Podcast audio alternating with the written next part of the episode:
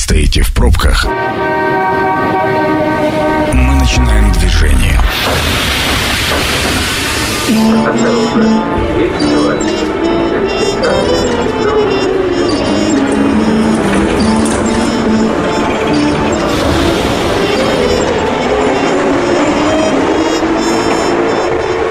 Метро.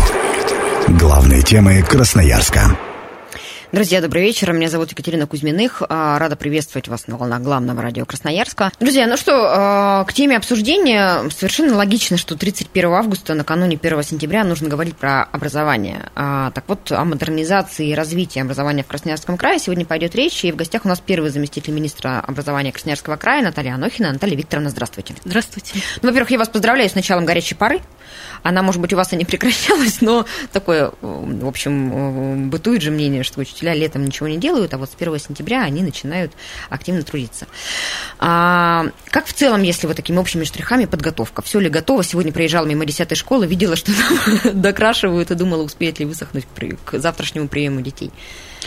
А, школы Красноярского края готовы к началу учебного года, а, готовы и учителя к началу учебного года и к встрече с нашими школьниками. Ну, а практически два года, а, ну, если не сказать, что была дистанционная система образования, то, по крайней мере, очень напряженный режим. То дистант, то не дистант. Это, конечно, измучило и родителей, и детей, и а, педагогов. А, ну, сначала в такой общий вопрос, есть ли какие-то э, риски, разговоры, приказы, э, рекомендации относительно дистанционного образования в этом году? Новый учебный год начнется в этом году в традиционно очном режиме. Никаких приказов по этому поводу ни Министерство образования, ни Министерство просвещения Российской Федерации не издавало. При этом хочу даже отметить, что в связи с санитарно-эпидемиологической ситуацией, сложившейся на сегодняшний день, есть некоторые послабления в санитарно-эпидемиологических правилах и нормах, и в этой связи ряд позиций Санпина, они приостанов... действия их приостановлены. При этом хочу отметить, что э, если мероприятия со школьниками э, или вообще с детьми проводятся на открытом воздухе, то, конечно, разрешается присутствие родителей, а при этом родителям рекомендуется соблюдать социальную дистанцию и использовать средства индивидуальной защиты, ну то есть маски. А также отменено гибкое расписание, которое было на период э, введения ограничений. Э, отменяется закрепление кабинета отдельного за каждым классом. В этой связи класс может передвигаться на разные предметы, на разные уроки в соответствии э, с расписанием в разные кабинеты. Э, но по-прежнему сохраняется дезинфекционный режим, обязательная термометрия для взрослых и для детей при входе в школу и использование индивидуальных средств защиты для работников пищеблоков. Учителя могут это делать по усмотрению. Ну, то есть, э, вот из того, что я услышала, получается, что мы возвращаемся к обычной, совершенно э, стандартной для нас э, системе обучения. Никаких ограничений, кроме масок у работников пищеблока и масок на каких-то массовых мероприятиях, ну, в общем-то, я не услышала. Мне кажется, и входная термометрия. И входная термометрия. А это осложняет как-то процесс вообще захода в школу? Я представляю, каждому ребенку нужно измерить температуру. Мне кажется, ну, честно, школы, формальность ну, школы за эти два года точно научились это делать организованно, быстро и, соответственно, никаких задержек начала учебного процесса в школах не происходит. А, а если говорить все-таки хоть... Ну, во-первых, у нас есть вопрос э, от слушателей из, э, по-моему, школы Солнечного, которые переживают, что родителям не разрешат прийти на линейку, и связано это а, с их слов э, тоже с какими-то ограничениями, коронавирусными именно. Я хочу отметить, что форма проведения Дня знаний, она определяется школой самостоятельно. Линейка действительно может быть не для всех параллелей. А для детей может быть в этот день проведены э, уроки знаний, уроки могут, могут быть проведены за пределами школы, это в музеях, парках, выставках, центрах. А, поэтому перед праздничной линейкой необходимо задать вопрос учителю, классному руководителю или директору, можно ли присутствовать на линейках, на праздниках мамам и папам. При этом, конечно, хочу отметить и думаю, что призвать и родителей к тому, чтобы соблюдали санитарно-эпидемиологические меры, прежде всего для того, чтобы сохранить здоровье и как наших детей, и ваших детей, и, соответственно, педагогических работников, и вообще в целом работников э, общеобразовательных школ и других образовательных организаций. Потому что мы должны понимать, что одновременно с присутствие большого количества детей, особенно в больших крупных школах, и их родители, папы, мамы, порой еще и дедушки и бабушки, это, конечно, большой риск. Поэтому, если говорить например, о самой большой школе по количеству первых классов, у нас 156-я школа в этом году скомплектовала 21 первый класс. И если даже предположить, это около 600 первоклассников. Только первоклашек. Только первоклашек. И если предположить, что мы одновременно будем проводить линейку для всех детей с 1 по 11 класс, и туда приходят с, с родители, бабушки и дедушки, но это очень сложная ситуация. Это такая первомайская поэтому, демонстрация. Да, прямо. поэтому я призываю к этому относиться достаточно ответственно и, собственно говоря, ну вот посоветоваться с директором, ну и, честно говоря, руководителем. Можно не ходить на линейку ради того, чтобы дети очно учились э, в школе и не переводить их на Безусловно, обучение. поэтому есть возможность проведения этих линеек с участием родителей для первоклассников, одиннадцатиклассников, но какая-то возможность должна э, сохранена быть для э, большинства, может быть, классов, которые провели бы уроки, посвященные Дню знаний, тематические какие-то занятия. Друзья, несколько э, такой полезной и важной информации. Во-первых, напомню, телефон прямого эфира 219 11 10. Вы можете позвонить, э, мы обязательно примем ваш телефонный звонок, попробуем ответить на вопрос. А, кроме того, вы можете написать нам в любой мессенджер, и тогда мы вас, ваш вопрос можем прочитать и, и задать. Телефон э, для смс-сообщений 8 9 333 28 102 8. Наталья Викторовна, э, два года пандемии, они все-таки какой-то плюс принесли с точки зрения навыка организации там, дистанта, может быть, какого-то улучшения оборудования в школе, больше информатизации, а, ну, хоть какой-то, с каким-то багажом мы вышли из этих очень проблемных двух лет существования образования? Я думаю, что действительно наработан определенный опыт, практика сложившаяся, которая за эти годы Э, была организована, она позволит э, и в дальнейшем использовать некоторые элементы цифровой образовательной среды э, в образовательном процессе. Безусловно, учителя приобрели определенные навыки, умения и компетенцию работать в цифровой образовательной среде. Безусловно, к этому научились подключаться наши школьники, и, безусловно, часть родителей освоили некоторые технологии и методики в этой части. И, конечно, э, то, что связано с материально-техническим обеспечением такого процесса, тоже, конечно, сделан большой вклад. Во-первых, в рамках национального проекта образования э, приобретены приобретено достаточно большое количество оборудования для общеобразовательных школ как раз для э, построения цифровой образовательной среды. Безусловно, созданы образовательные платформы, причем созданы на уровне федерации, и э, с 1 сентября начинает работать единая государственная информационная система «Моя школа».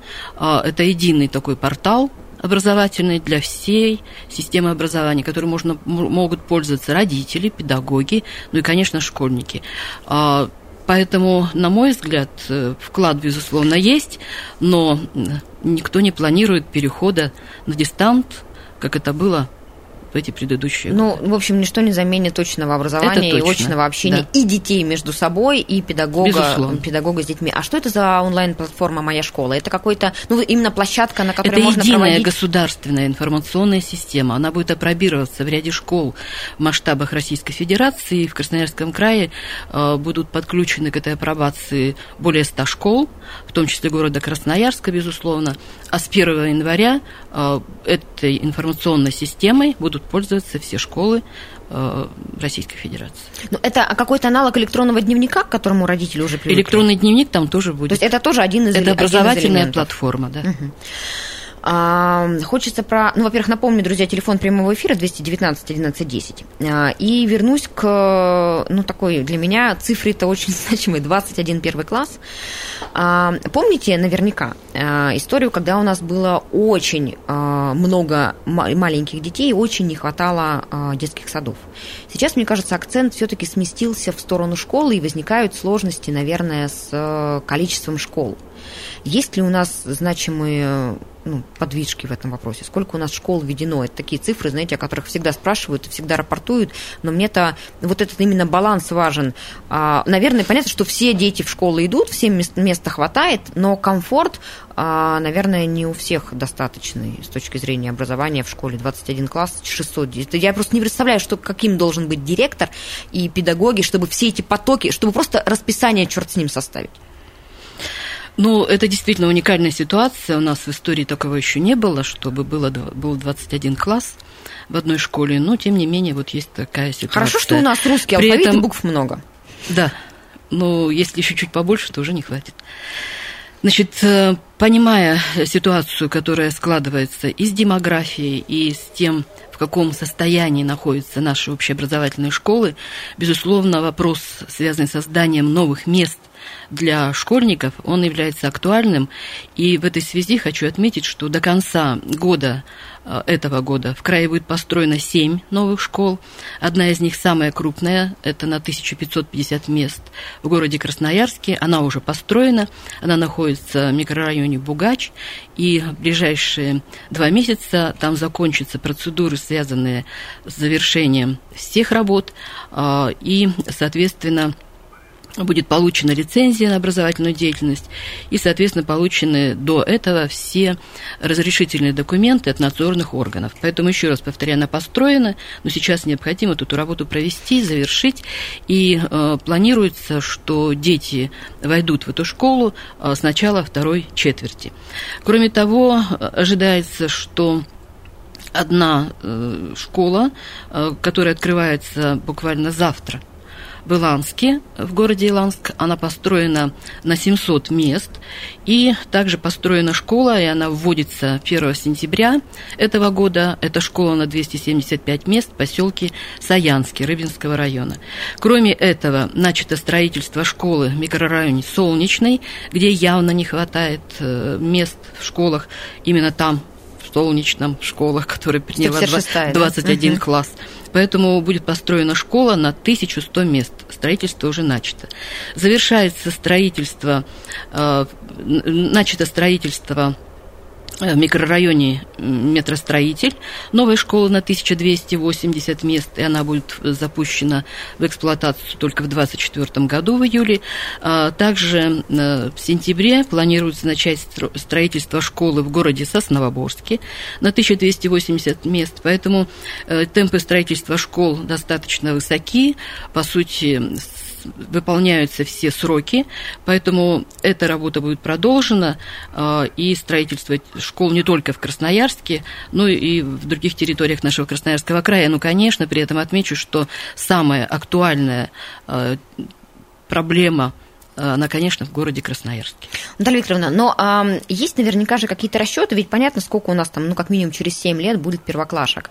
Вот а, через сколько нам нужно времени для того, чтобы а, более-менее прийти к а, нормальному количеству, достаточному количеству а, школ? Ну, во-первых, к 30 году и даже чуть раньше а, начнется демографический спад. И мы придем и мы не к планируем, ситуации, когда у нас садики будут не, плани, не, не прогнозируем увеличение количество школьников. При этом хочу отметить, что если в этом году а, школьников планируется на 6 тысяч в целом будет больше, то роста численности первоклассников нет – при а этом то что, каса, то, что касается э, города Красноярска, увеличение, конечно, происходит за счет нашей внутренней миграции внутри Красноярского края и прибытия граждан э, из ближнего, в том числе зарубежья. Поэтому то, что касается Красноярска, здесь, возможно, будет рост, но в целом по краю нет.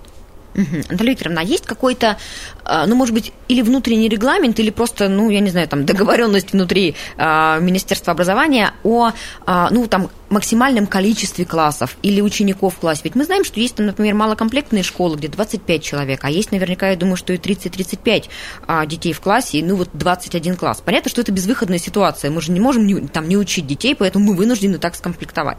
Но все-таки какой, а, ну какие средние показатели, сколько считается нормальным и правильным и возможным для организации качественного учебного процесса? Ну, конечно, нормальный качественный образовательный процесс э, с нашей точки зрения, да и с точки зрения ученых и санитарных норм и требований 2025. И на протяжении многих лет мы эту норму, безусловно, удерживаем. Это программа «Метро». Авторитетно о Красноярске. Друзья, мы возвращаемся в эфир. Меня зовут Екатерина Кузьминых. Напоминаю, что в гостях у нас первый замминистра образования Красноярского края Наталья Анохина. И мы обсуждаем модернизацию и развитие образования в Красноярском крае. Еще такой блок э, полезной справочной информации. Традиционно мы работаем в прямом эфире 219 11 10, номер, по которому мы ждем ваших вопросов. А также можете написать нам в любой мессенджер, Телеграм, Вайбер, WhatsApp, куда вам удобно 8 9 333 28 102 8.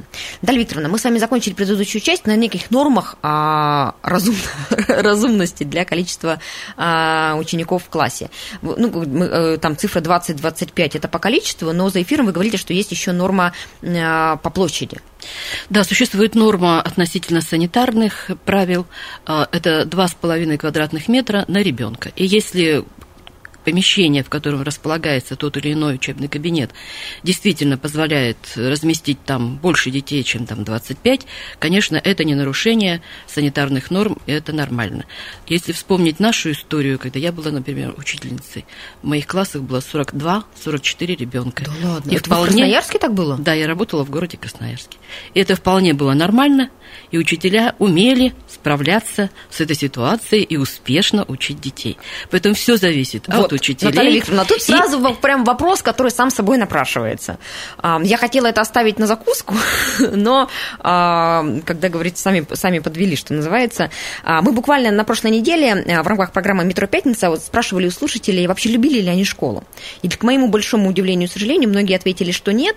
И, ну, конечно, слушатели нам писали комментарии о том, что вот в наше-то время были учителя, а сейчас учителя с детьми не справляются. Кто все-таки виноват? Дети стали действительно другими. Или учителя э, не имеют достаточных навыков, подходов, чтобы справляться вот с 40 непростыми, в общем-то, школьниками. Но я думаю, что как и дети достаточно разные, так и учителя – как педагоги, как преподаватели, как профессионалы, они тоже разные. И их уровень подготовленности тоже разный. Поэтому прежде всего все зависит от самого учителя, его мастерства, его желания, его э, профессиональных каких-то навыков и желания э, профессионально развиваться. А с другой стороны, конечно, зависит от той мотивации, которую мы формируем, педагоги, у наших детей. И наши э, родители формируют мотивацию к обучению, к учению у наших школьников. Она или есть, или ее нет. Но понятно, что э, ребенок и самостоятельно может у себя формировать и развивать эту мотивацию. Если у него есть какая-то перспектива, если он понимает про свое будущее, то тогда все получается. Ну, мотивация у школьников самостоятельно это из разряда фантастики. Но вот сейчас вам в школе бы легче было работать по ощущениям или сложнее? С одной стороны, я очень завидую Э, нынешним учителям, потому что у них есть очень много возможностей. И технических возможностей, и все, что связано с интернетом, и все, что связано с оборудованием, и современные технологии обучения. Я им просто очень завидую. И вторая часть, э, ну и дети стали другими. Ну сложнее же дети стали, ну честно. Ну, Разные. Я смотрю, я... Я вспоминаю себя в школе и смотрю на а, сегодняшних школьников. Я никогда в жизни бы не пошла в школу работать. Это невозможно ну, как бы, ну, ну э, замотивировать ребенка, который ничего не хочет, ну, очень сложно. Или все-таки это какое-то мастерство педагога, которое, ну, понятно, я не педагог, мне оно просто недоступно. Но я с вами хочу, могу согласиться, что это зависит и от мастерства педагога, и от того, как э, родители мотивируют ребенка к обучению.